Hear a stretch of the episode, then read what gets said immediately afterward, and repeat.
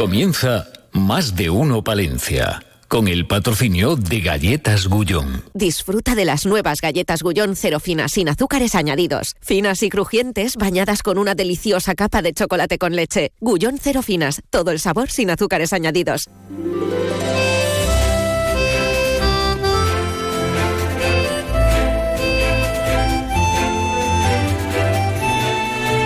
Más de uno Palencia. Ana Herrero. Onda Cero.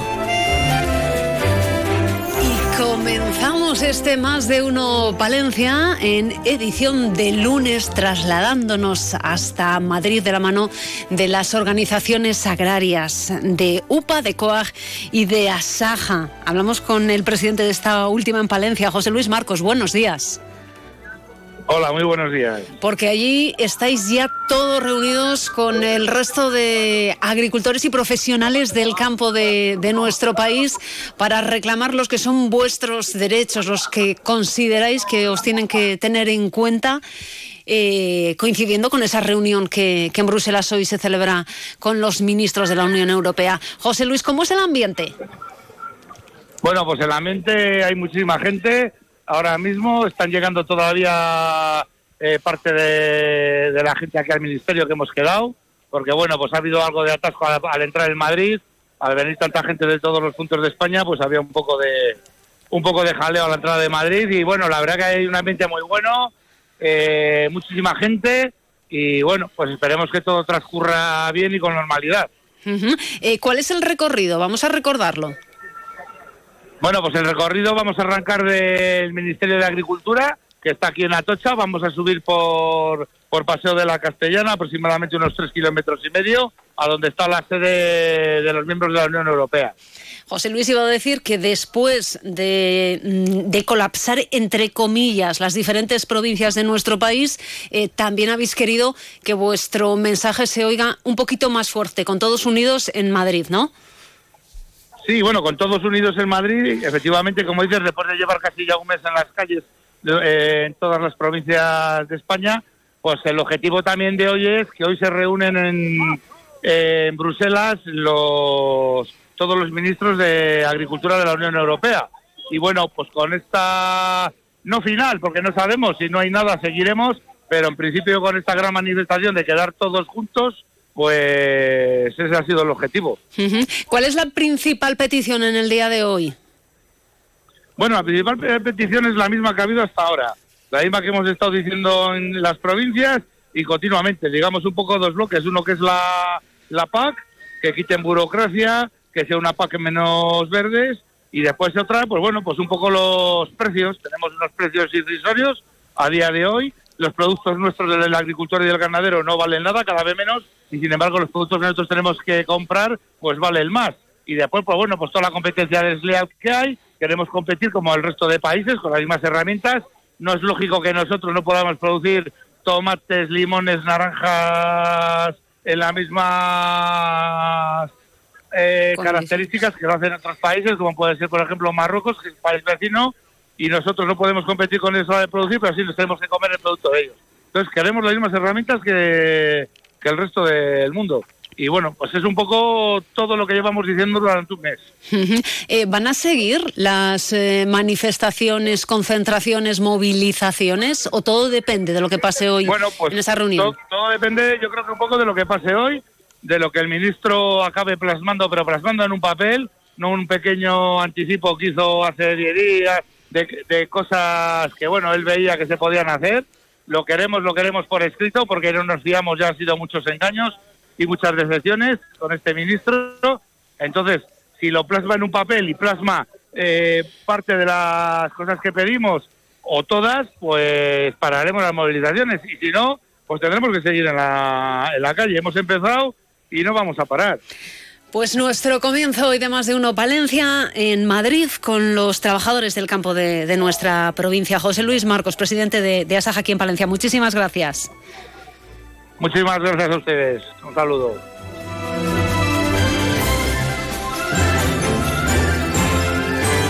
Esa va a ser una de las noticias que protagonicen la jornada. El resto de la actualidad en titulares nos lo cuenta ya mismito David Frechilla.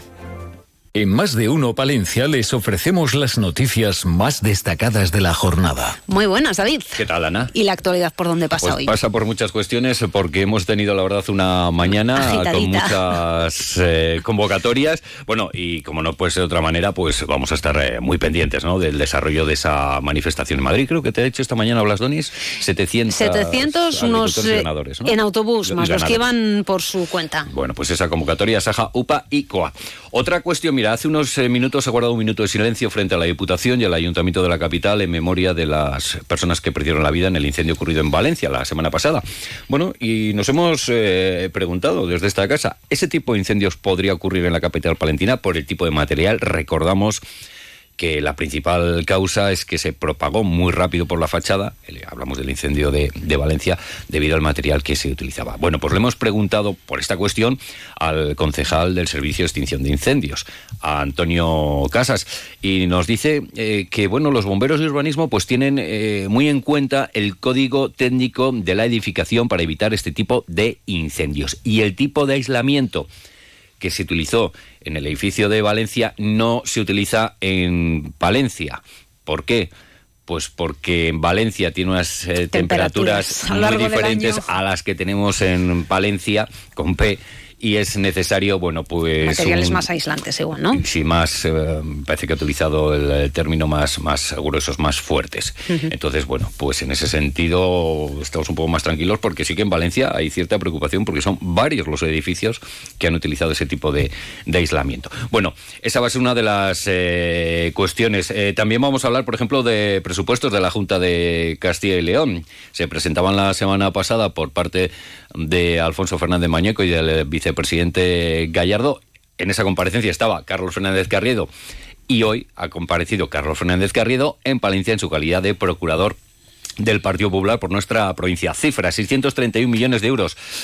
Eh, destina la Junta para atender áreas como educación, sanidad o eh, servicios sociales en nuestra provincia. En cuanto a inversiones, casi 90 millones, destacando los 20 millones de la construcción del nuevo hospital 2,5 millones para el Centro de Salud de Aguilar y un millón para la unidad de radioterapia. Además, beneficios fiscales pues supondrán un ahorro para los bolsillos de los palentinos de 40 millones de euros, siendo 69.000 los habitantes de nuestra provincia que se van a beneficiar del impuesto sobre la renta de las personas físicas. Eh, seguimos hablando de la Junta de Castilla y León porque los eh, procuradores socialistas por Palencia ha pedido que a la Administración regional que se implemente de inmediato las necesarias actuaciones preventivas para minimizar el impacto negativo de los topillos en nuestra provincia. Y también hablaremos de ese certamen de teatro aficionado de Angu de trufas. Oye, que la trufa que sale de Palencia Es de lo más, lo más de lo más. de lo más, de lo más. Y no es que lo diga yo, que No yo es no que entiendo. Es que lo dice Oria, que es todo un experto en temas de la trufa. ¿Por qué decimos eso? Porque va a haber una feria de la trufa en Baltanás, ¿eh? Este fin de. Y, y, bueno, eh, es que ya son 300 hectáreas las que están destinadas a la, a la trufa. Y hablaremos del Festival Palencia Sonora, ha dado a conocer su cartel por días, Innovas, y Cebras del Aporte para la jornada del día 7 de junio. El día 8 estará cabezada por Ardebotá, Pongo, El Columpio Asesino o Rodrigo Cuevas. Venta de entradas el próximo Miércoles. miércoles. Hablamos de entradas sueltas porque abonos están agotados. Y además este año una de las novedades es que se pone a disposición eh, autobuses desde Valladolid porque es muchísimo el público que acude de Valladolid, bueno, pues para que puedan ir y volver en el mismo día. Y toda la información en la página web. 12.34 minutos, seguimos. Eh, Gonzalo Toledo en la parte técnica, Ana Herrero aquí eh, dirigiendo todo esto Al y David. Frechilla con los informativos. Más de uno Palencia. Ana Herrero. ¿Buscas un viaje diferente? Cervatos, Quintanilla y Calzadilla de la Cueza te está esperando. Vive una experiencia única visitando la única iglesia de estilo colonial de España. Revive la historia de América, el pasado de la antigua Roma y el camino de Santiago. Tú defines tu rumbo. Nosotros somos tu destino. Palauza Centro ya es más Palauza Centro. A nuestras marcas Volvo, Ford, Citroën y Wallapop sumamos Honda. Para celebrarlo presentamos la primera feria Palauza Centro, en la que descubrirás la gama Honda desde 199 euros al mes y ofertas de liquidación de todas nuestras marcas en vehículo nuevo, kilómetro cero y usado. Visita nuestras instalaciones del 22 al 29 de febrero y llévate la luz de emergencia obligatoria con tu oferta de compra. Palauza Centro, tu centro de movilidad en Valladolid, calle Nitrógeno y Palencia, calle Italia. Más de uno Palencia. Ana Herrero. Y miramos al municipio de, Guardo hoy para hablar de, teatro. Y es que se ha presentado en la Diputación el certamen nacional de teatro aficionado que pone en marcha por décimo año Angu. Su director, Manuel Dos Santos, nos acompaña en esta mañana. Manuel, buenos días. Muy buenos días y muchas gracias por la invitación, Ana. Eh, encantados. Y más cuando nos vienes a hablar de una iniciativa eh, que está de celebración de cumpleaños, como es esta. Diez años ya, ¿eh? Diez años. Aunque bueno, en los carteles, eh, Ana, se puede ver 2012-2024, pero hubo dos años de pandemia que no se celebró. Entonces esta es su décima edición como, como tal. Diez años de teatro aficionado en la localidad, gracias, eh, bueno, obviamente a todos nuestros colaboradores, Ayuntamiento de Guardo, Belial Rocarrón, Diputación de Palencia, la Junta y demás, pero, pero sobre todo también eh, por el gran respaldo de la gente, ¿no? Que ha sido al final los que durante todos estos 10 años, y no ha sido fácil, Ana, porque ahora tenemos, yo siempre lo digo, un auditorio. Claro, estaba pensando yo eso cuando empezasteis, ¿no? No, y lo hacíamos, que también agradezco al Instituto en aquel entonces señorío de Guardo, ahora es Instituto de Guardo, el IES Guardo, que eh, amablemente siempre nos cedían sus instalaciones. Lo hemos llegado a hacer en el pabellón, en el gimnasio de deportes y también en el salón de actos. Un salón de actos que, claro, están en un sótano, se inundaba y bueno, hemos pasado de todo. Eh, eh, hemos vivido momentos de, de, tener que... suspendemos, Nunca llegamos a suspender, pero sí de tener que ir, por ejemplo, por resina a, al carpintero, a por... para el agua, la para el agua, para... Entonces, bueno, han sido unos años duros. No recuerdo... Ahora es verdad que echas la... De hecho, lo vamos a hacer en la gala de clausura. Vamos a poner algunos, algunas fotografías eh, recordando esos momentos, pero no teníamos en aquel momento, Ana, eh, baño para los actores. Entonces, imagínate, pues había allí una alcantarilla y el que tuviera un apretón... Madre mía, madre mía. Pero bueno, son cosas... claro, bueno, para recordarlo. Para recordar y que te hace más fuerte. Es decir, que, claro, ahora... Eh, vemos el Con el auditorio es muy, es muy fácil. Es, muy fácil, yo siempre lo digo, ¿no? Que ahora al tener un espacio es más fácil programar, ¿no? Pero todavía, pero sobre todo eso, agradecer a todas esas personas fieles que desde el primer eh, certamen que se hizo en 2012, ahí estuvieron apoyando. ¿eh? Así que agradecer pues eso. Y, por supuesto que el primer, aprovecho, tu compañero Julio, que en 2012 ellos fueron los ganadores de la primera edición, eh, Amalgama Teatro de Fuentes de Nava. Mira, mira. Con Melocotón en almíbar, lo recuerdo perfectamente. Qué memoria, con lo mala que es la mía. Eh, que han sido 10 eh, ediciones que, como bien nos dices, ha ido cambiando todo mucho, habéis ido creciendo y eso os ha valido también un reconocimiento, un marchamo de calidad que tenéis. Sí, bueno, tenemos el sello de calidad de Escena Amateur. Escena Amateur, para quien no lo sepa, es el organismo que designa el Ministerio de Cultura a través del INAEM pues para velar por este tipo de certámenes de, carácter aficionado. Ya hace unos cuantos años que, tenemos este, este sello que viene a demostrar pues eso, una puerta, una apuesta fuerte por el certamen y sobre todo con ese cariño que se trata a los grupos del teatro aficionado, que muchas veces les llamamos eh, aficionado Ana, pero, nada tiene que escena es profesional. Es profesional, efectivamente. Entonces, estamos, pues eso, muy, muy agradecidos y siempre decimos que este sello de calidad nos lo ha dado el público y las compañías que se han presentado. Bueno, pues este año, ¿quién va a estar con vosotros desde el 3 de marzo y hasta el 7 de, abril? Eh, bueno, pues la verdad que como siempre agradezco al comité de selección porque seleccionar no ha sido fácil, más de 100 obras a concursos, uno de los certámenes más concurridos a nivel nacional y bueno, pues estamos muy orgullosos de, del trabajo realizado y que no ha sido fácil. Se lo mandábamos en un correo a todas las compañías presentadas. Hemos tenido este año, por primera vez, Ana, porque habíamos tenido eh, prácticamente siempre de todas las eh, eh, comunidades autónomas y provincias de España, pero nos había quedado Islas Canarias. Pues este año también hemos tenido un grupo que se ha presentado desde las islas, no ha sido seleccionado, pero bueno, es verdad que agradecidos porque hemos tenido de, todo el territorio nacional compañías aspirantes. Pues entre pues han elegido seis, que son las que irán a concurso. Eh, algunas, Ana, tengo que decir que ya han estado, es curioso, pero ah. ya estuvieron en la primera edición o en la segunda. Y bueno, pues eh, mm, si quieres te, te comento un poco, porque bueno, sí, que vamos a tener, Ana, eso, compañías de Castilla y León, de Castilla-La Mancha, también de Asturias y Galicia, son de, de, esta, de esta edición. Y bueno, pues comenzamos este domingo 3 de marzo. Todas las comedias, todas las representaciones son en el Auditorio Municipal Municipal de Guardo a las 7 de la tarde todos los días. Bueno, esto lo podrán ver también, Ana, en nuestra página web y demás, porque va a estar... Para tener la, información, día a día, y lo vamos a mandar en los grupos de, de WhatsApp de difusión cultural que tenemos eh, del auditorio y también en nuestras eh, redes sociales. Comenzamos este domingo 3 de marzo a las 7 de la tarde con una comedia del siglo de oro, El lindo Don Diego, de la compañía Arcón de Olid, de Valladolid, eh, apta para, para todos los públicos, uno con una duración de 75 minutos. Luego ya el siguiente fin de semana tenemos el día 9 y el día 10. El día 9 tenemos Mira cómo me siento, una tragicomedia de la compañía Irónico Teatro de Gijón, de Asturias. Nos recomendaba para menores de 12 años y con una duración de, 85 minutos. Eh, el domingo, día 10 de marzo, tenemos una comedia, Asesinato en Blanco y Negro, de la compañía. Estos ya estuvieron, igual que el lindo Don Diego, Orcón de Oliz ya estuvo, pues eh, la Gargallada Teatro de Obarco de Valdeorras, de Ourense, de Galicia, también estuvieron, creo que en la sexta edición. Y bueno, pues una comedia no recomendaba para menores de 12 años con una duración de 70 minutos. Eh, nos vamos al sábado 16 de marzo con Lady Violet, eh, suspense drama, otra compañía que ya estuvo aquí, eh, de Carpe Diem Teatro de Tomelloso, Ciudad Real de Castilla de la Mancha, no recomendada para menores de 12 y con una duración de 110 minutos.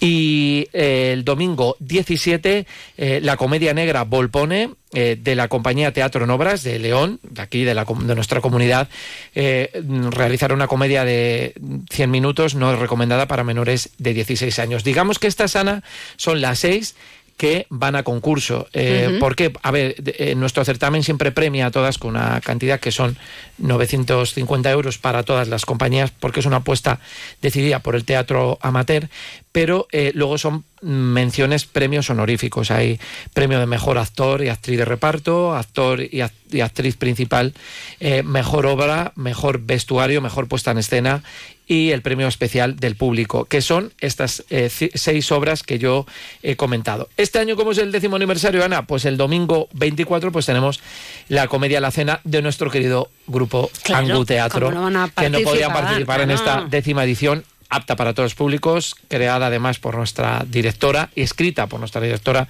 Poppy Vegas con una duración de 60 minutos. Y ya nos vamos al siguiente fin de semana, gala de clausura por todo lo alto. Además, de verdad, mira que se hablan de grandes damas del, teatro, pues del no podía faltar.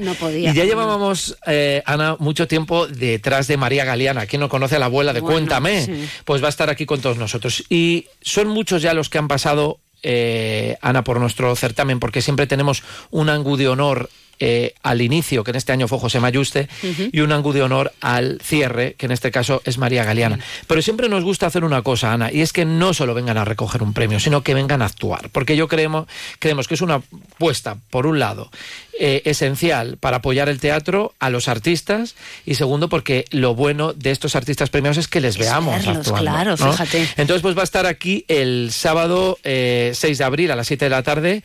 Yo voy soñando caminos, que va a hacer una cosa, todo el mundo sabemos que ella es catedrática de literatura y lo que va a hacer es eh, hacer un recital con música, ya que somos músicos en este décimo aniversario, no podía faltar la música en esta gala clausura, y va a hacer música y verso. Va a ser algo espectacular.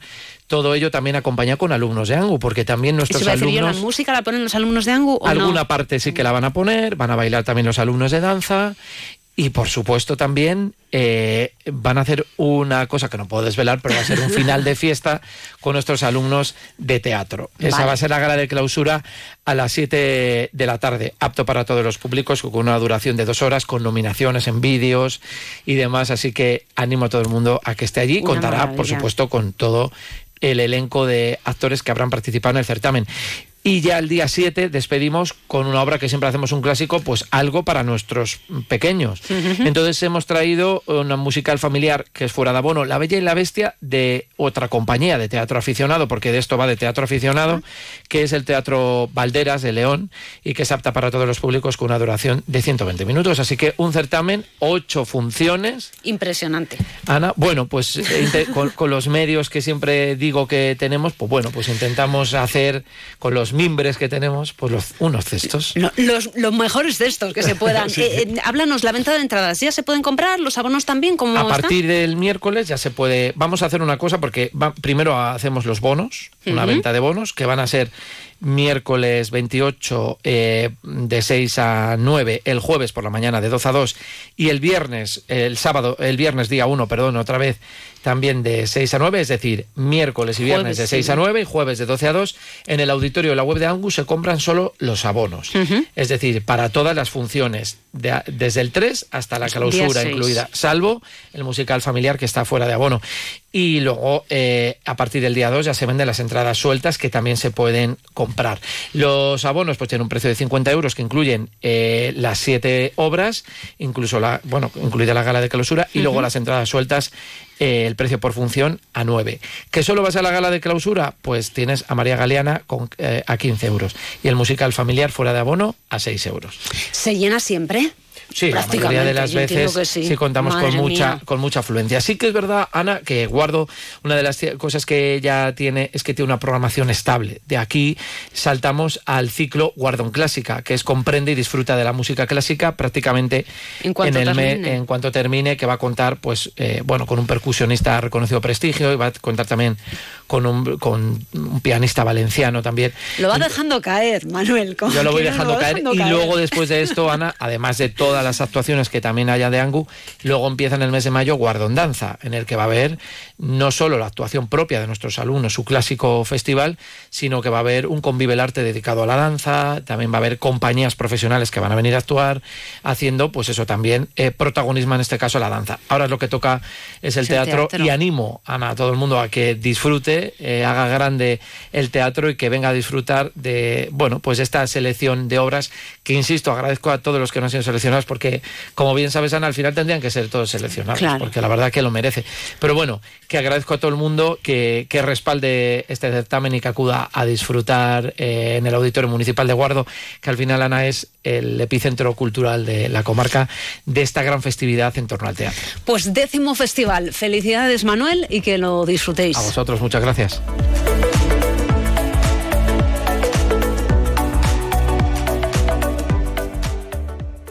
Más de uno, Palencia. Ana Herrero. Por favor, chicos. Un poco de silencio, que vamos a pasar lista. Alejandro. Sí. Ana. Aquí. Daniel. Hoy Daniel tampoco ha venido a clase, profe. ¿Hoy tampoco? Renunciar a las actividades diarias de la vida no es normal. En nuestro país, Tres millones de familias conviven con una enfermedad rara. Tres millones de familias tienen una vida no normal. Ayúdanos a financiar la investigación. Fundación Querer. AECOPA, la Asociación de Empresarios de la Construcción de Palencia, te informa. Si eres empresa o autónomo del sector de construcción, asóciate a AECOPA y te ayudamos a gestionar la aportación al Plan de Pensiones de Empleo Simplificado, obligatorio desde el 1 de febrero de 2024. Asociate. AECOPA, Plaza de los Juzgados 4, teléfono 979 70 32 97. Una vez finalizadas las obras, ponemos a su disposición las últimas viviendas del edificio República Argentina 3, situado en la mejor zona de Palencia, junto al Salón, la Calle Mayor y el Instituto Jorge Manrique. Infórmese en nuestras oficinas de la Calle Mayor 136 o llamando al teléfono 979-722-760.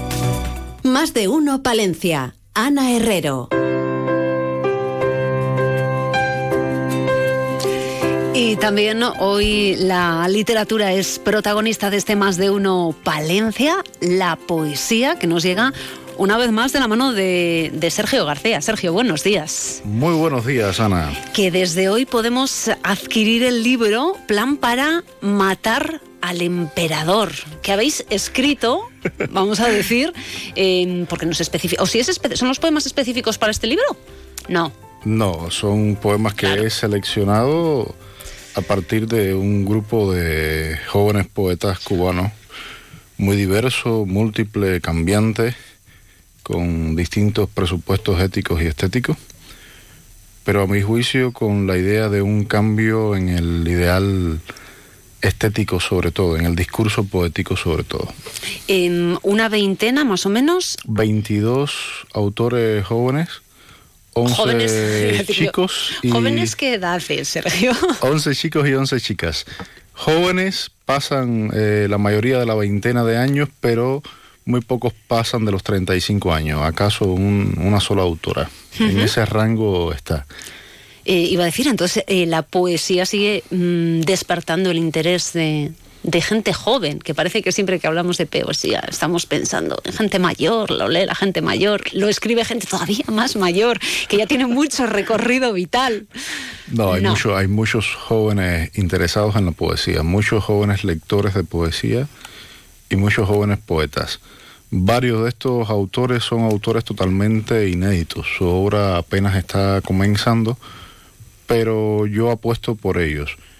¿Qué quiere decir esto? No me lanzo a hacer una antología de autores ya consagrados, de autores con una carrera que casi que está a término, sino jóvenes que no, no tienen un pasado editorial, como digo yo, y que eh, esto puede ser un aliciente, puede ser algo motivacional para ellos a seguir, a continuar su, su carrera, y son la muestra clara de que la poesía es algo vivo, es algo que está en constante desarrollo, en constante evolución, y están cambiando ese ideal estético, como te dije anteriormente, sobre todo de la realidad cubana, de la realidad cubana que no deja de ser una construcción discursiva también. Y se han cansado de una poesía, creo yo, fáctica, documental, que suple en muchos casos lo que no hace el periodismo. Y está tratando de ser una poesía que dé un salto imaginativo, un salto más universal, sin olvidar el sitio de donde vienen. Una poesía de mayores cotos, de cotos de mayor realeza, como pediría el gran poeta José Lezama Lima. ¿Y qué temas les interesan? temas, los temas son muy diversos, pero sobre todo la poesía misma. Es decir, lo metapoético es una de las constantes de este libro. La cuestión del pasado nacional yo creo que ya está, ya está siendo algo superado.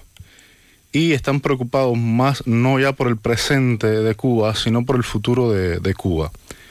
Eso está muy implícito, no es algo declarado en los textos, pero el hecho mismo de que ya se hayan cansado, agotado de, ese, de esa imagen de, de la Cuba pobre, triste, eh, con carencias económicas, y traten de buscar una poesía que sea imaginativa, que sea lúdica, que tenga eh, un presupuesto universal, eso me parece que está hablando ya del futuro, del cambio que los poetas quieren también que engendre en la propia realidad de Cuba.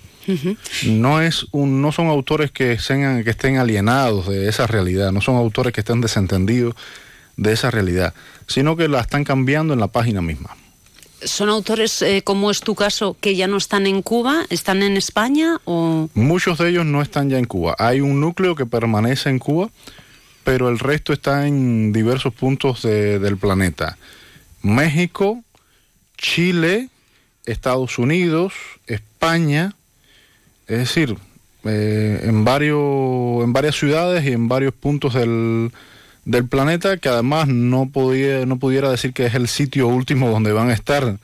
Posiblemente marchen a otro, a otro sitio y posiblemente varios de los autores que ahora mismo están en Cuba, que están en esta antología, dejen la isla.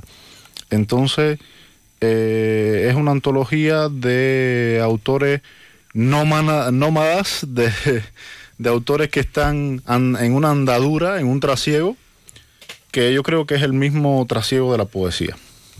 Eh, Sergio, el título, Plan para matar al emperador. Es un título que ah, mm, quiero que, el- que el lector, oh, provocar al lector eh, que vaya con una idea ya eh, de antemano.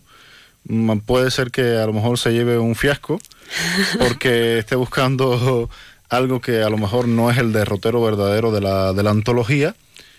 Y puede que quien vaya con un sentido eh, más artístico y no tanto ideológico encuentre eh, la verdad de, de- de la propuesta, que es esa, eh, es la dignidad del arte, la dignidad de la poesía por encima de, cualquier de cualquier ideología, de cualquier pensamiento eh, ya sistémico. Eh, yo pienso, por ejemplo, en, en el poeta como un nuevo Ícaro que ha trascendido ese laberinto que el poder hizo construir a los hombres para perdición de los hombres, pero Ícaro no se conforma con trascender ese laberinto, no se conforma con sobrevolarlo, quiere llegar al sol. Por eso el poeta es un nuevo Ícaro. No solo le basta con trascender el laberinto de la realidad de cada uno de los sujetos particulares, sino que trata de ascender a algo más universal como es el sol, que en mi caso es la poesía también. Em, detrás está, que creo que no lo hemos dicho, Cálamo Poesía, Cálamo Ediciones, José Ángel Zapatero, qué importante también, ¿no? la editorial Menos Cuarto que dirige nuestro amigo y querido José Ángel Zapatero en su colección Cálamo, que dirige eh, César Augusto Ayuso, mm, ha tenido a bien publicar, ha acogido este proyecto de una manera estupenda, le agradezco mucho la confianza que han depositado en, en esta propuesta editorial sentía yo un poco de pudor porque en, la publicación que han hecho de, promoción dicen que una es una joya literaria en el horizonte y eso me, sacaba un poco los colores. Yo creo que ciertamente es una joya, pero no porque yo la haya labrado, sino por, por los jóvenes mismos que están acá, que están manteniendo lo que el poeta no debe perder nunca, que es la inocencia. No la ingenuidad ni ser tonto, sino la inocencia con que se mira el mundo. Solo los niños y los poetas miran desde una forma que no está mediatizada por, por el poder, que no está eh, tamizada por otras convenciones, eh, de una forma más adánica, de una forma más prístina mm, al mundo. Y bueno, le agradezco infinitamente a José Ángel Zapatero, supongo que este será el principio como se dice en Casablanca, de una larga amistad y, continuemos con otros proyectos, con otras propuestas para, el lector. Me alegra mucho eh, que esta sea mi, segundo libro publicado en España, lo considero ya parte de mi obra, no son textos míos, no son poemas míos, no estoy incluido, no me incluyo en las antologías que preparo. Me parece que que bueno, que, no toca, que, ya me incluirán otros autores a mí en, sus antologías o no. Y por el momento soy solamente el maestro de ceremonia, soy una especie de, de secretario de estos conjurados que bueno, van a, querer matar a ese emperador, que puede ser múltiples, múltiples cosas, Ana. Puede ser el tiempo, puede ser un ideal estético, puede ser un ideal político, puede ser eh, un trauma personal. Hay muchos emperadores en la vida de, cada sujeto y en la vida de cada poeta. Ya elegiremos cada uno y el lector elegirá también cada qué emperador es al que él quiere matar. Bueno, pues que lo pueden hacer con este plan para matar al emperador de Ediciones Cálamo. Eh, la selección ha hecho Sergio García, que nos ha acompañado. Muchísimas gracias. Muchas gracias a ti. Felicitaciones por tu premio, que personalmente no te lo había podido dar. Tardía, pero no importa. Un abrazo grande. Muchas gracias.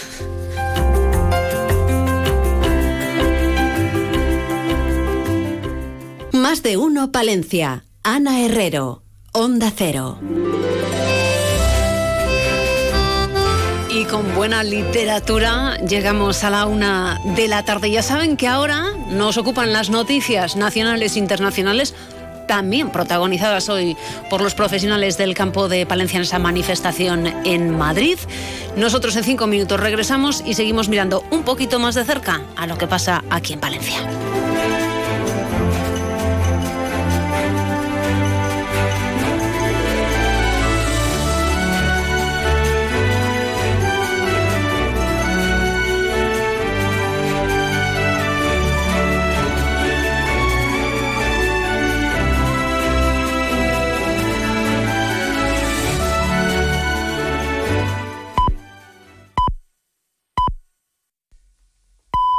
Es la una de la tarde, mediodía en Canarias.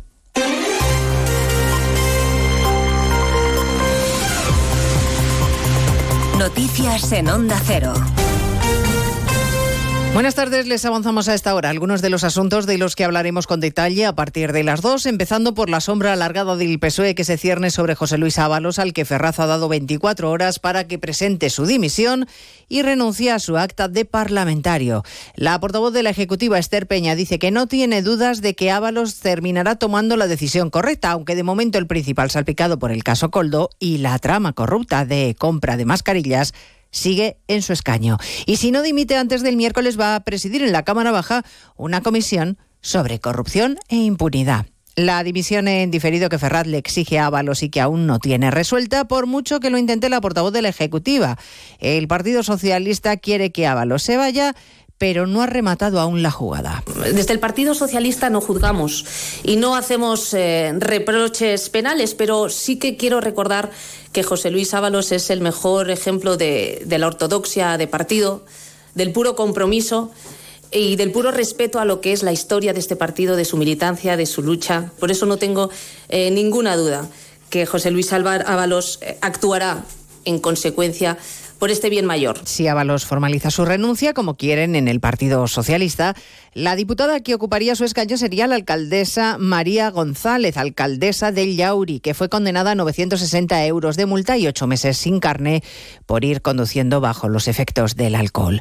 Los socialistas le piden a Ábalos que se vaya y proponen además comisión de investigación para meter en el mismo saco el caso que afectó hermano, al hermano de Díaz Ayuso, a pesar de que la justicia, como saben, lo ha archivado ya en dos ocasiones. Estaremos también a partir de las dos en las calles de Bruselas y Madrid, donde a esta hora hay tractoradas simultáneas. Los agricultores hacen ruido con sus vehículos en la capital comunitaria, ah, donde se han concentrado frente al Parlamento Europeo. Allí hay Consejo de Ministros de Agricultura, corresponsal comunitario Jacobo de Regoyos.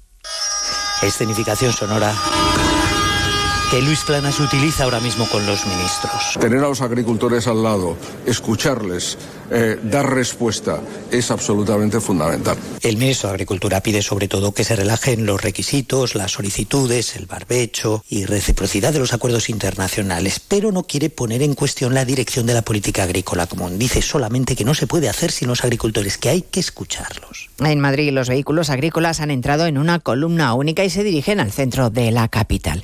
En Valencia es un día difícil. Los psicólogos recomiendan que los niños vuelvan al colegio cuanto antes. Muchos lo han hecho ya esta mañana para tratar de recuperar una cierta rutina. Hoy se aprueban las primeras ayudas urgentes para ropa y comida para los damnificados por el incendio del pasado viernes. El ayuntamiento empieza a entregar viviendas a las familias que han perdido todo y en paralelo se investiga el origen del fuego, además de proseguir las labores de identificación de las víctimas. La delegada del gobierno Pilar Bernabé ha confirmado que se centran ahora en esas dos claves. La policía científica ya ha salido del edificio, ahora se está trabajando en la identificación de los cuerpos y en la otra línea de investigación, si hace falta entrar para una cuestión precisa y concreta, pero lo que es la eh, investigación, lo que es el reconocimiento del edificio palmo a palmo, está hecho, está finalizado.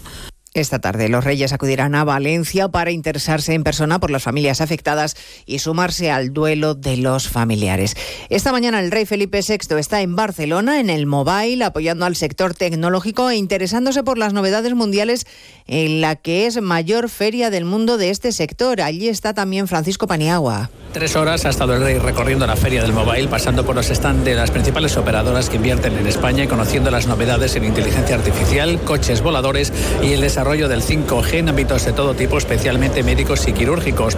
El presidente de la Generalitat, entre tanto, interviene en el pabellón de Cataluña, destacando a Barcelona como capital de captación de talento durante esta semana.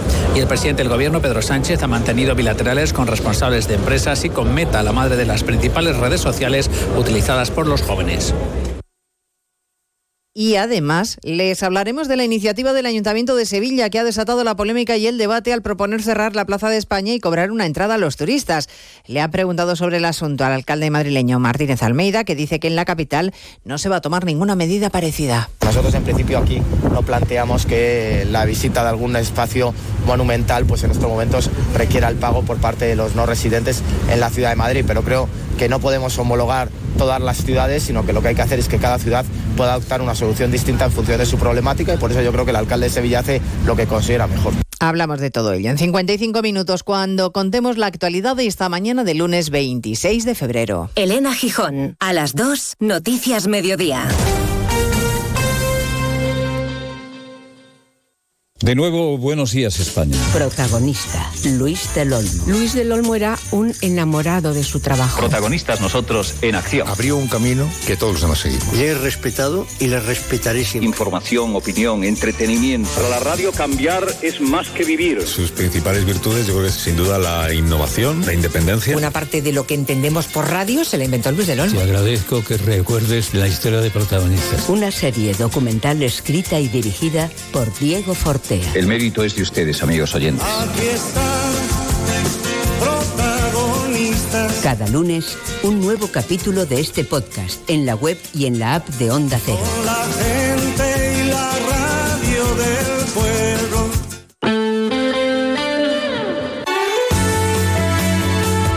Onda Cero Palencia, 103.5, Guardo, 106.2 y Aguilar de Campo, 101.2 FM. Más de uno Palencia. Ana Herrero. Onda Cero. Y volvemos, una y seis minutos, ya estamos aquí en Más de Uno Palencia para hablar con la Fundación Castillo de Saldaña, que nos expliquen el proyecto que tienen para esta fortaleza de la localidad. La semana pasada se presentaban oficialmente como fundación y nosotros nos vamos a acercar hasta la localidad para conocerles un poquito mejor. También estará como nosotros, con nosotros, como todos los lunes, Fernando Méndez con las efemérides de la semana, pero retomamos este tiempo dedicado a nuestra provincia hablando con la gente de Pavía. Una y siete. Más de uno Palencia. Ana Herrero. Nada mejor que apostar por la gente de tu municipio. Por eso yo compro en Aguilar de Campo y apoyo al comercio local. Nada mejor que confiar en los tuyos, en los negocios, tiendas y empresas de Aguilar de Campo. Por eso yo compro aquí, porque tenemos que afianzar lo cercano, porque juntos somos más y más fuertes, con más posibilidades, con presente, con futuro. Somos ADEAC, Asociación para el Desarrollo de Aguilar de Campo. Somos ADEAC, Mundo Rural Palentino. Por favor, chicos, un poco de silencio, que vamos a pasar lista. Alejandro, Sí, Ana, aquí. Daniel, Hoy Daniel tampoco ha venido a clase, profe. ¿hoy tampoco? Renunciar a las actividades diarias de la vida no es normal. En nuestro país, 3 millones de familias conviven con una enfermedad rara. 3 millones de familias tienen una vida no normal. Ayúdanos a financiar la investigación. Fundación Querer. Una vez finalizadas las obras, ponemos a su disposición las últimas viviendas del edificio República Argentina 3, situado en la mejor zona de Palencia, junto al Salón, la Calle Mayor y el Instituto Jorge Manrique. Infórmese en nuestras oficinas de la Calle Mayor 136 o llamando al teléfono 979-722-760. Más de uno Palencia. Ana Herrero.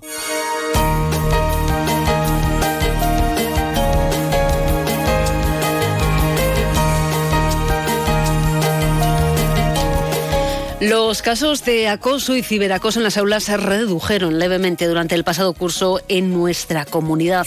Así se ponía sobre la mesa el pasado jueves en el noveno pleno de la sección de convivencia escolar del Observatorio de Castilla y León.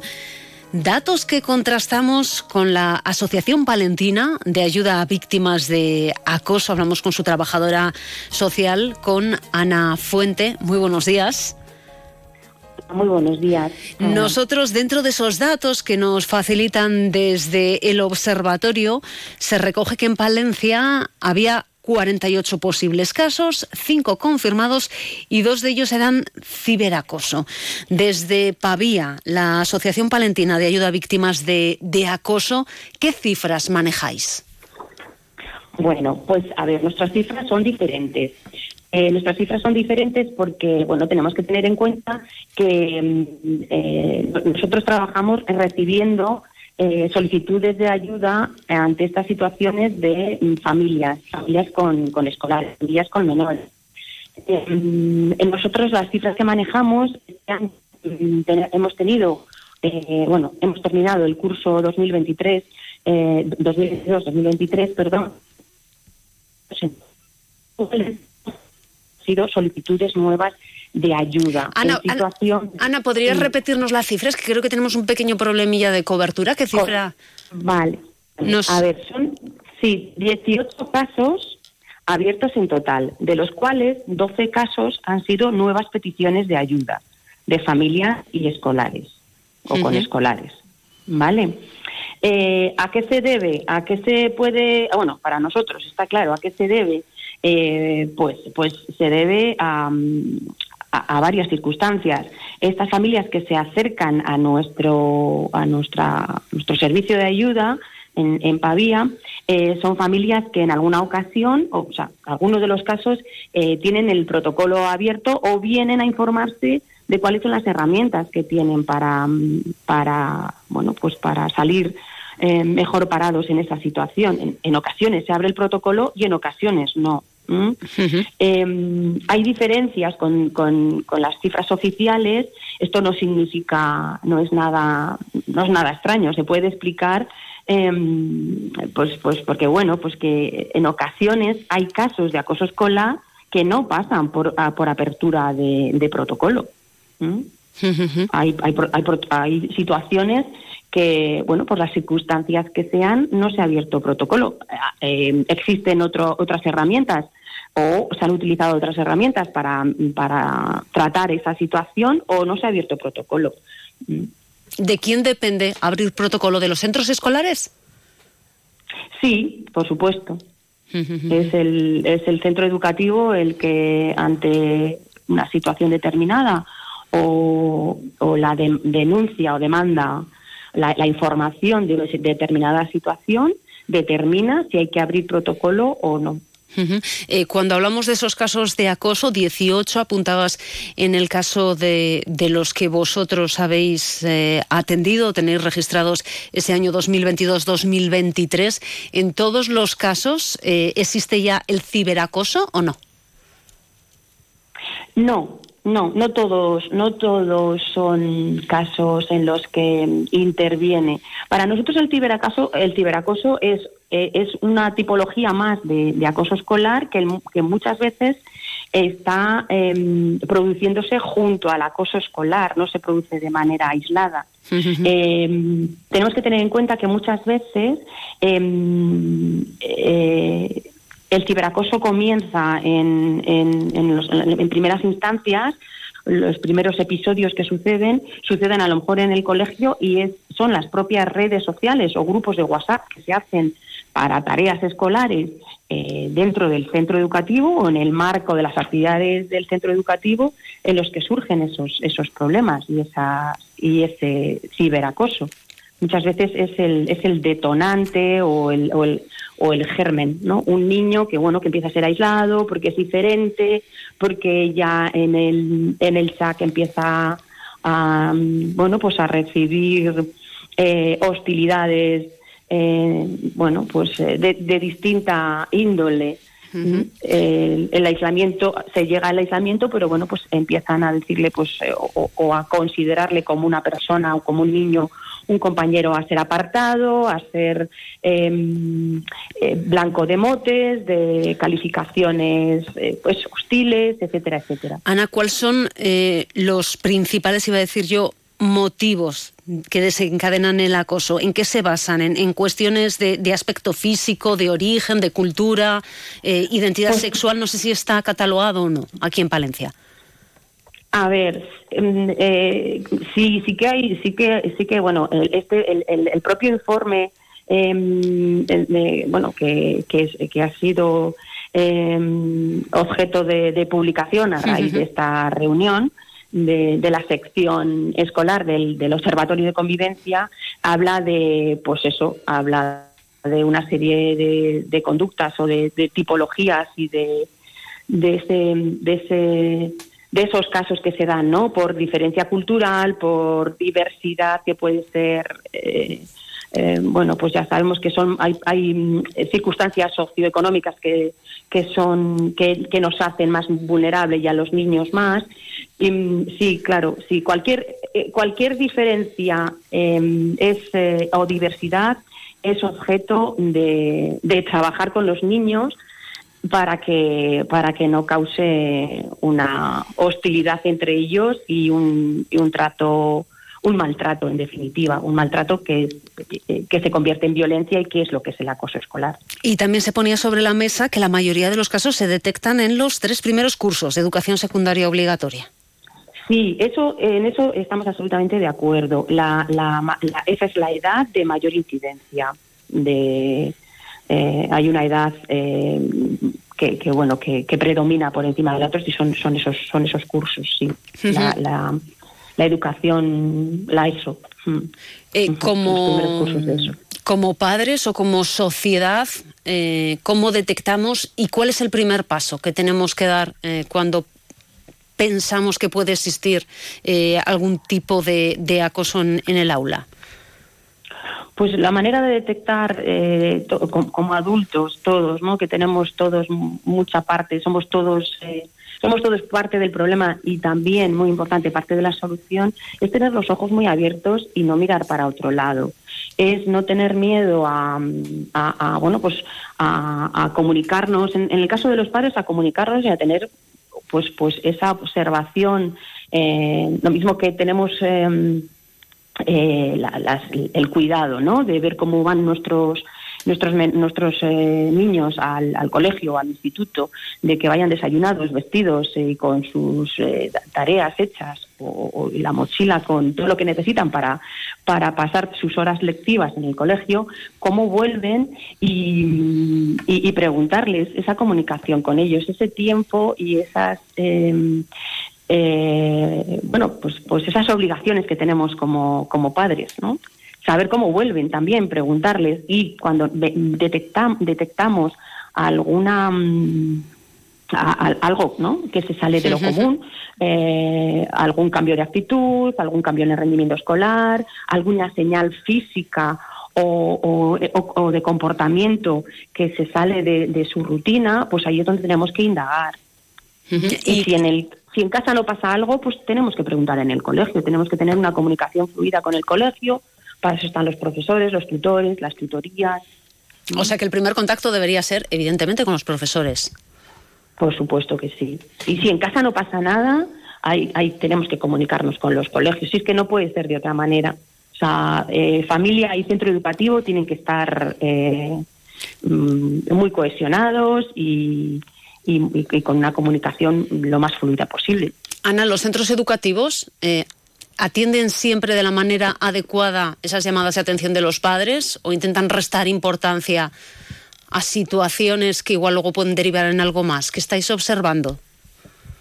Bueno, nosotros lo que estamos observando es que cada, que cada vez hay mayor, mayor preparación, mayor sensibilidad, etcétera. Pero eh, creemos que hay que insistir en que eh, el, el bienestar de cualquier escolar y cualquier niño eh, tiene que estar siempre por encima del prestigio o de lo que creemos que es el prestigio de un centro educativo porque no tiene que ver con que se abra o no se abra un protocolo, quiero decir que mm, eh, tenemos que, mm, que, que- que mirar para otro lado o que pensar que por no declarar o por no abrir un protocolo eh, la imagen de nuestro centro educativo va a ser mejor o peor, pues sigue siendo equivocada. Y en algunos, en algunos casos eh, podemos decir que, que de lo que se trata es de premiar en general a todo el mundo, o sea, quiere decir tanto a padres que lo hacen bien como a, como a centros educativos que lo, hacen muy bien.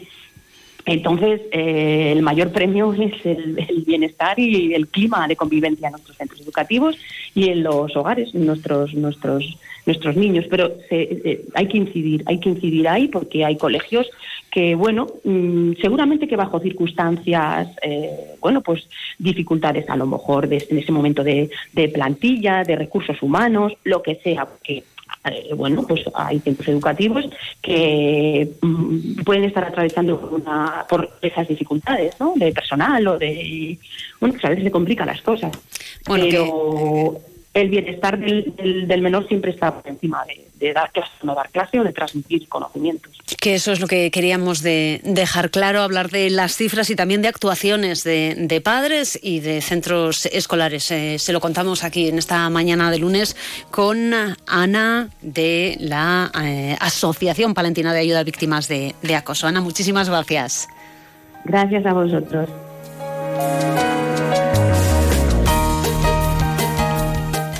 Más de uno, Palencia. Ana Herrero.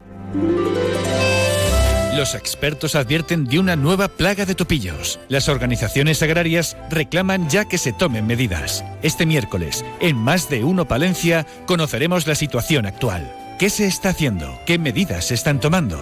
Para conocer más de cerca esta problemática y las posibles soluciones, charlaremos con José Luis Marcos, presidente de Asaja Palencia, y con el biólogo Juan José Luque Larena. Especiales Mundo Rural Palentino en Onda Cero Palencia, este miércoles a partir de las 12 y 25 con Julio César Izquierdo. Hola, bienvenidos a Escritos LE. ¡Guau! ¡Qué pasada! ¡Tiene todo!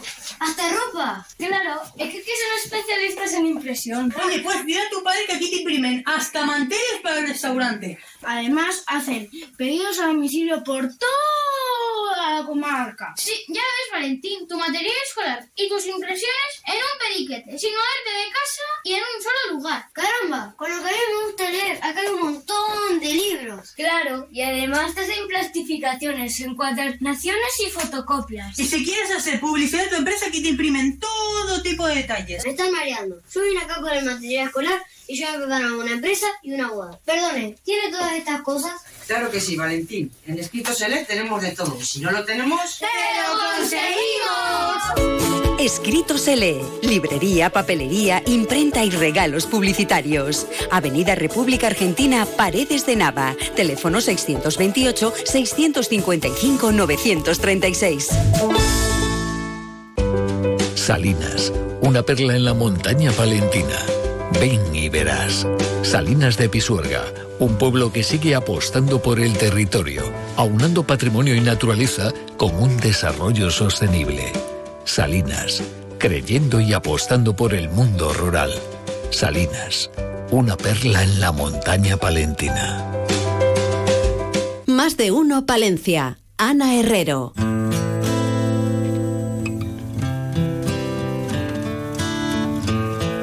Tal día como hoy, Fernando Méndez. 26 de febrero, Fernando Méndez, buenos días. Buenos días, ¿qué tal? Cuéntame, ¿por qué hemos elegido esta sintonía en el día de hoy? Pues estamos escuchando Heart del gran cantante country eh, Johnny Cash, porque nació tal día como hoy, en el año 1932. Un 26 de febrero, pues vio la luz esta, pues este fantástico cantante que también tiene una, parte, ¿no? Que se dedicó ahí al, cine como actor, interviene ahí en una serie de, películas. Y por eso ha sido el motivo, ¿no? De arrancar con este, con este temazo, sin duda. Pasaron muchas eh, cosas a lo largo de la historia en esta última semana del mes de febrero. Pues sí, sí, sí. Además hay una particularidad que, cuando llegamos al jueves eh, enseguida... Claro, empezamos ya mes, empezamos mes. Como sabemos, porque es, claro, empezamos mes y, es que, bueno, este año es bisiesto, con lo cual tenemos un día, un día más. Mira, hoy 26 de marzo, de febrero, parece ser que es el Día Internacional del Pistacho. Me imagino que el que no comió pistachos, pistachos en la redacción. Eh, no suele traer pistachos, Gonzalo, para tener de aperitivo que es muy sano. ¿Y cacahuetes? ¿Cacahuetes? Mm, cacahuetes son más de David Frechilla. Sí. Ah, mira, cada uno, cada uno tenemos nuestros gustos, sí, sí, sí. un fruto seco, sí. Bueno, pues me imagino que el que comió pistachos por, por primera vez fue más por curiosidad que por necesidad, ¿no? No creo que nadie se meta en la boca eh, la cáscara, esa cáscara dura que empezaría ahí a, a ronchar, ¿no? La verdad que una vez abierto el pistacho es una delicia, pero así en, crudo y sin abrir, ¿no? Como que no, como que no lo veo. Bueno, eh, exactamente no sé por qué es el Día Internacional del Pistacho, pero supuestamente es hoy. ¿Qué destacamos? Pues mira, un 26 de febrero del año 32 eh, va a entrar eh, en vigor aquí en España por, por primera vez la ley del divorcio. Mira, el mismo día que nace Johnny Cash, pues aquí se promulga la, ley del divorcio. En el año 82 va a fallecer el actor Paco Martínez Soria, a los 79 años, ¿no? Eh, memorable en, en un montón de películas, Estoy hecho un chaval, el Belén, la verdad que a mí me, bueno, me caía simpático, ¿no? Este, este actor como... es muy tradicional, ¿no? Como muy... Muy nuestro. empatizas muy bien con, con él, muy nuestro. Y siguiendo con ese tema de cine, en el año 2017, durante la mm, eh, 89 entrega de los premios Oscars, se anunció que el galardón a la mejor película era para La La Land, pero reconocieron que se habían equivocado Ah. y que la verdadera ganadora era eh, Moonlight. Eh, de los pocos errores, ¿no? Que, que contamos No en la recuerdo yo ese de- momento, fíjate. Pues, pues sí, eh, estaban, ay, no me acuerdo ahora los dos actores. no sé, una Tampoco es necesario decir quién- Abrieron el sobre y sí, pero, pero les habían entregado mal el sobre y cuando lo abrieron dijeron no, no, no, no, no, tuvieron que rectificar porque se Sobre la habían- marcha. se habían equivocado. Mm, bueno, bueno. Mira, y hoy también cumplen años pues Nacho Cano y David Sumer, ¿no? Es curioso, dos cantantes. eh, Clásico. Iba a decir yo casi clásicos. 80, no, clas- casi clásicos. Casi ya- clásicos.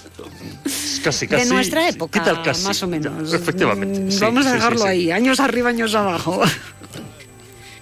Vamos con mañana, mañana martes 27. Pues en el año 1767, Carlos III eh, va a proclamar la pragmática sanción expulsando a los jesuitas de todos los dominios de la monarquía española, ¿no? Esto fue eh, sonado, no sé dónde irían, porque fuera Serían de un- España... serían unos pues, cuantos, bueno, ¿eh?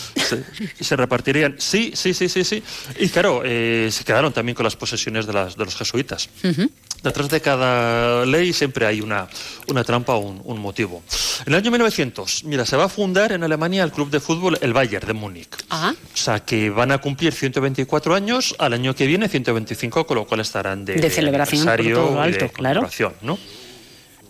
Y en 1920, un 27 de febrero, pues se va a estrenar El gabinete del doctor Caligari, de Robert Bien, que es una película emblemática del llamado expresionismo alemán. Es la que es la, la primera, ¿no? Que va a dar movimiento, ¿no? A- nombre, digamos, a todo este, este movimiento cinematográfico, que, bueno, llega casi hasta nuestros días, eh, en cuanto a la forma de, de, eh, utilizar la, la luz, eh, la expresión de los gestos, decorados, una serie de- de elementos.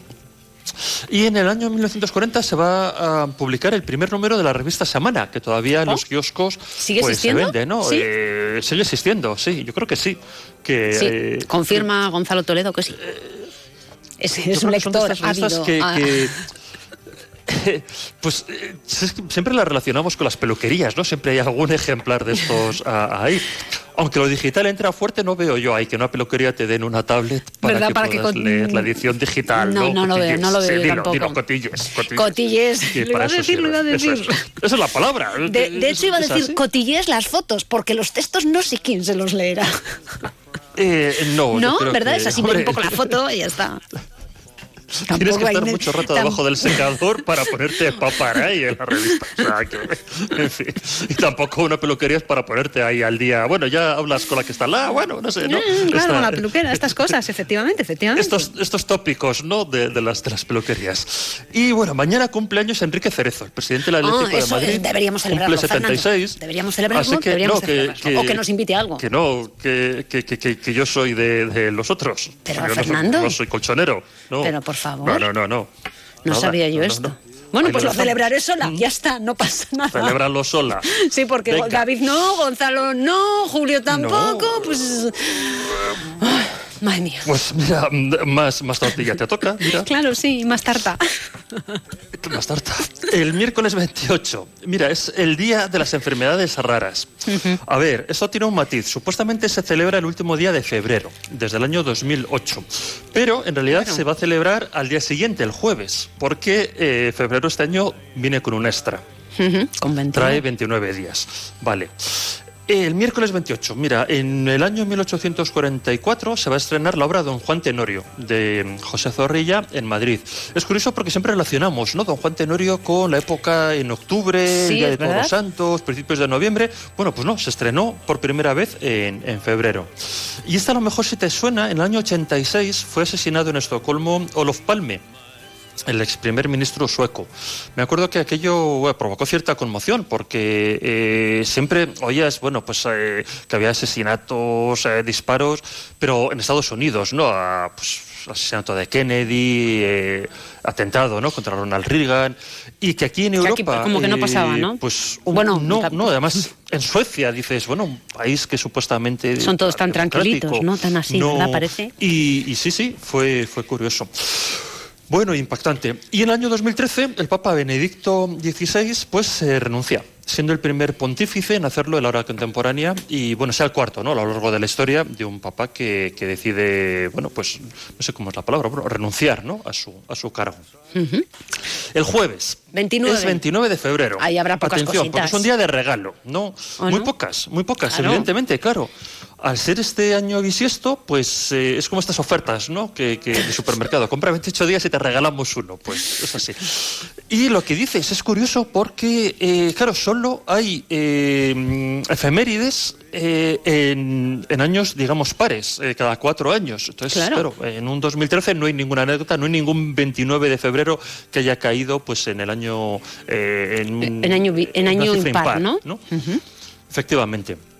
Solo mencionar que, mira, eh, en el año 1940, un 29 de febrero, se estrenó la película Lo que el viento se llevó. No, perdón, ganó ocho Oscars. Fue la ceremonia de los. Iba a decir yo con lo gafada que estuvo, no me extraña que fuese en ese día cuando se estrenó, pero no. no, no. ¿Y, ¿Y quién cumple años el próximo jueves?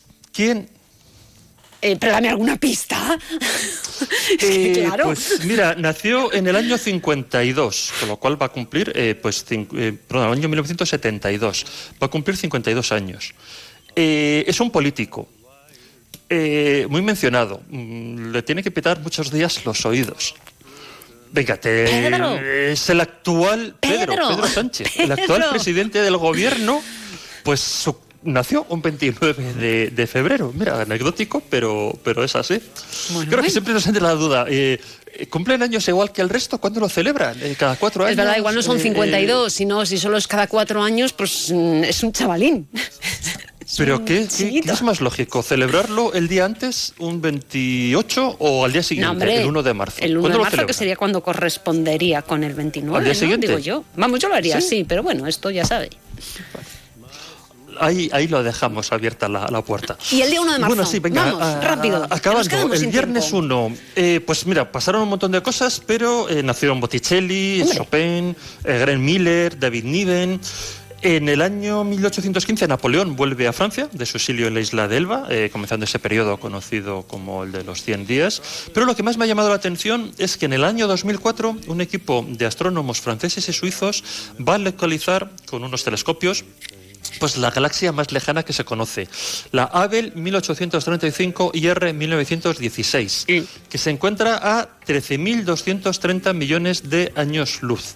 O sea, que está casi aquí al lado. Yo estas cosas, mm, bueno, pues no sé cómo las calculan, la distancia y, y- y demás, no sé, bueno, eh, Sí, no, habrá, sí, habrá sí. fórmulas... pero- que no pero- sabemos de esas cosas, Fernando. No vamos a meternos que, que metemos la pata seguro. me despierta curiosidad, ¿no?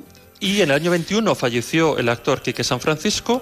Y mira, el sábado día 2, pues en el año 18 1983 se aprobó el Estatuto de Autonomía de Castilla y León. Ujú, hoy y nacieron el líder soviético Mikhail Gorbachev, los cantantes Lou Reed, John Bon Jovi y Chris Martin, líder de Coldplay. Y para acabar el domingo 3, pues es el Día Internacional de la Audición que tan importante porque si no, no nuestros oyentes, nuestros queridos ahí radioescuchas, pues no nos atenderían, no, no, No estarían disfrutando esta hora de la mañana con todo lo que nos está contando Fernando Méndez, por ejemplo. Eh, efectivamente, y todo lo que viene después. ¿eh? Y todo, lo que nos Sí, queda, sí, sí. todo lo que nos queda, Lo que, que se lo vamos a contar ya, ya mismito. Fernando, nos escuchamos el próximo lunes. ¿Cómo no? Un abrazo.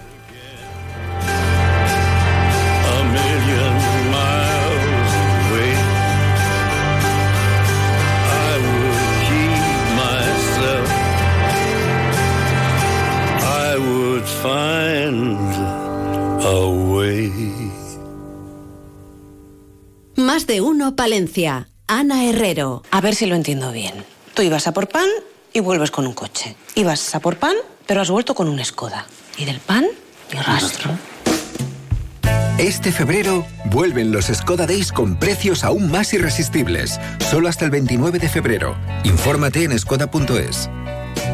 Skoda. Autofam, concesionario oficial Skoda en Palencia, calle Andalucía 31.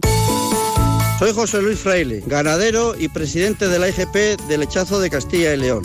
Los operadores de las razas autóctonas trabajan para que nuestro producto pueda llegar al consumo de los supermercados, de las tiendas, tiendas online y vosotros podáis consumirlo, un producto de gran calidad y los ganaderos podamos subsistir con nuestras explotaciones.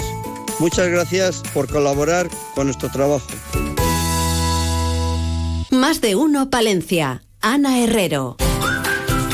Onda Cero con el mundo rural palentino. En Onda Cero hablamos de nuestros pueblos, de sus gentes e iniciativas.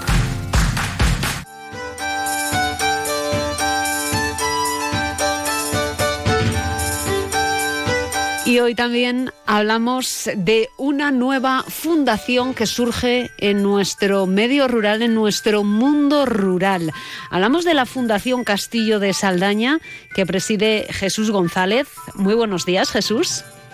Buenos días, encantado de estar con vosotros. Y nosotros encantados de que sigan surgiendo iniciativas en, en nuestros pueblos para sacar adelante, en este caso, el, el patrimonio. ¿No, Jesús? ¿Cuál es el objetivo que os habéis marcado con esta fundación?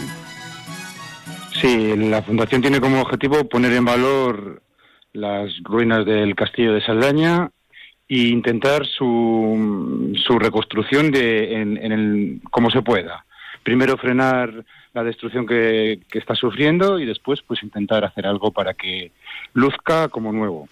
Jesús, acabáis de empezar a funcionar prácticamente. Bueno, llevamos más de un año con Entonces no. Es un, es un, proceso largo, ya lo tenemos todo pensado. O sea que, aunque la presentación fue el viernes pasado, eh, tenemos todo, digamos, todo el plan hecho ya.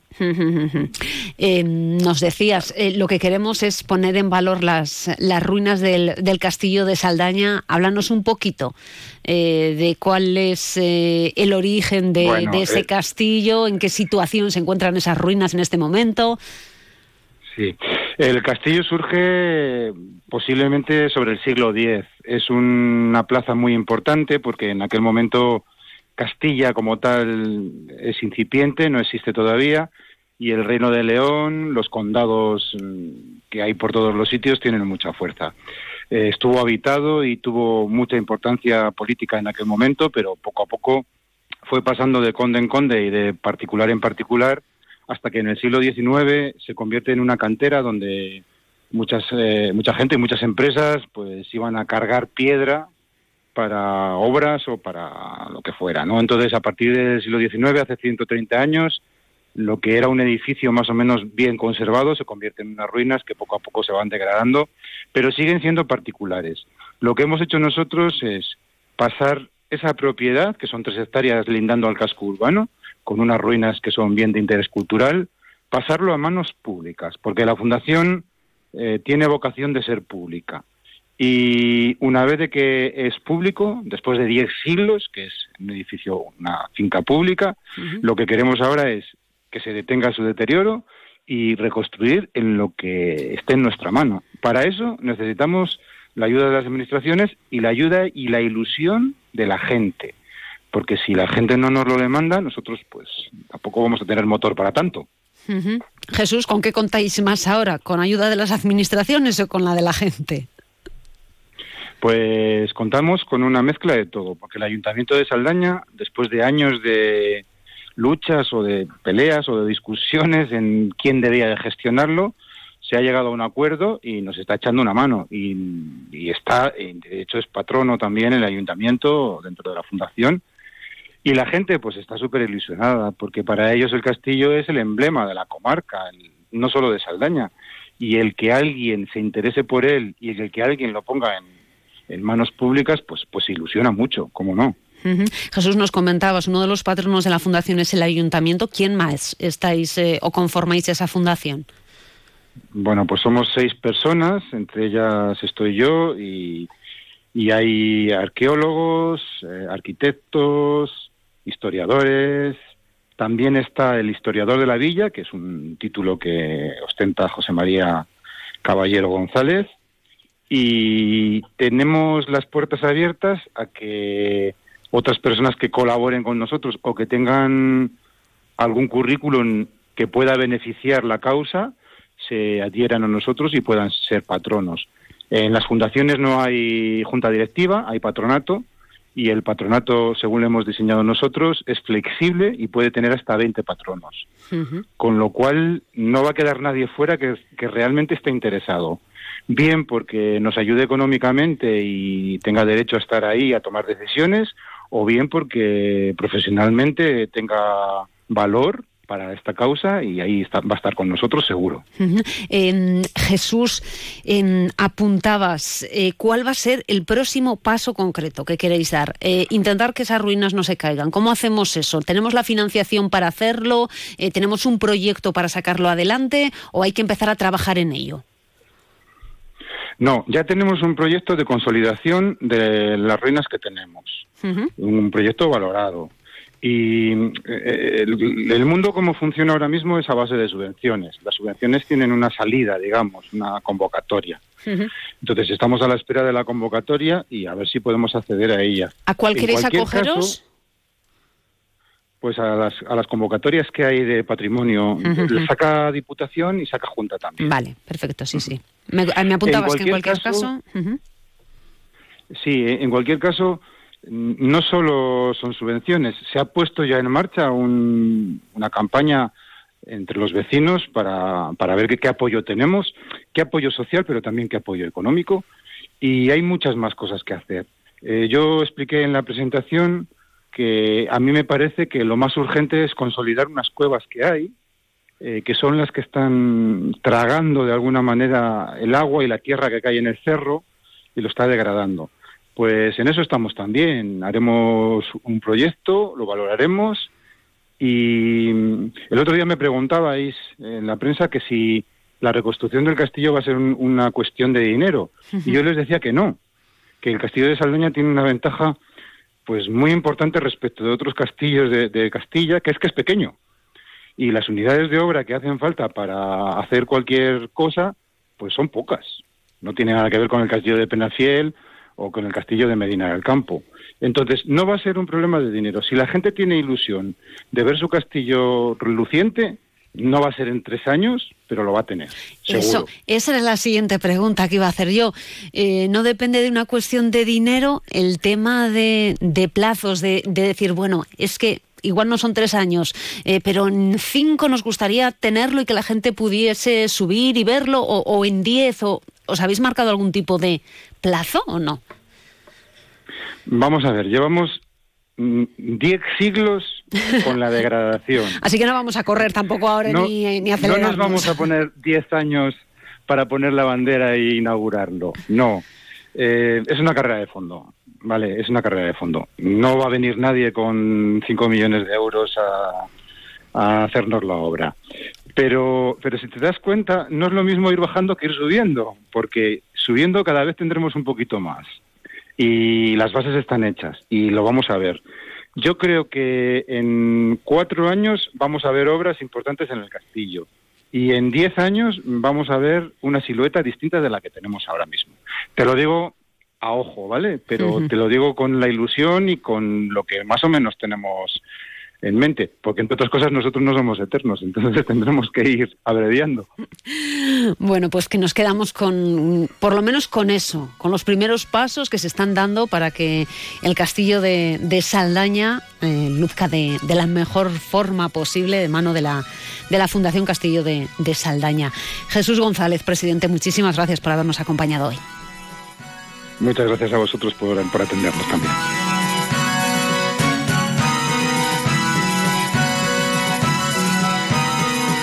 Más de uno Palencia. Ana Herrero.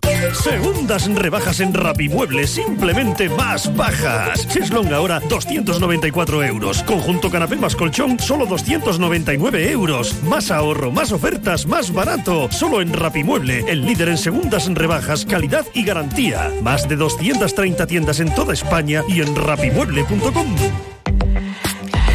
AECOPA, la Asociación de Empresarios de la Construcción de Palencia, te informa.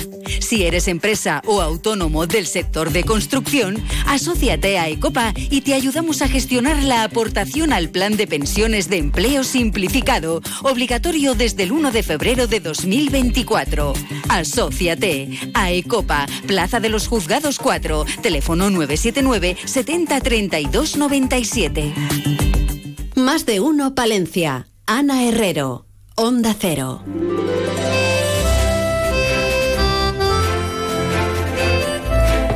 Y casi ya 45 minutos llegan las noticias a esta sintonía. Les contamos lo que pasa hoy en nuestra capital y provincia con el tiempo también como protagonista, David. Efectivamente, mira, nos decían desde la... Primero que, que está nevando en la zona norte. Ya de por sí, pues precaución, pero nos decía que hay problemas en Cantabria y que a mediodía pues se ha decidido embolsar camiones en el kilómetro 103 de la 67, en el entorno de Aguilar de Campo. Bueno, pues que lo tengan en cuenta también los que ven a circular. Camiones y vehículos articulados. ¿vale? Bueno, pues apunte hecho, más eh, información de lo que pasa a esta hora en Palencia se lo cuenta David Frechilla.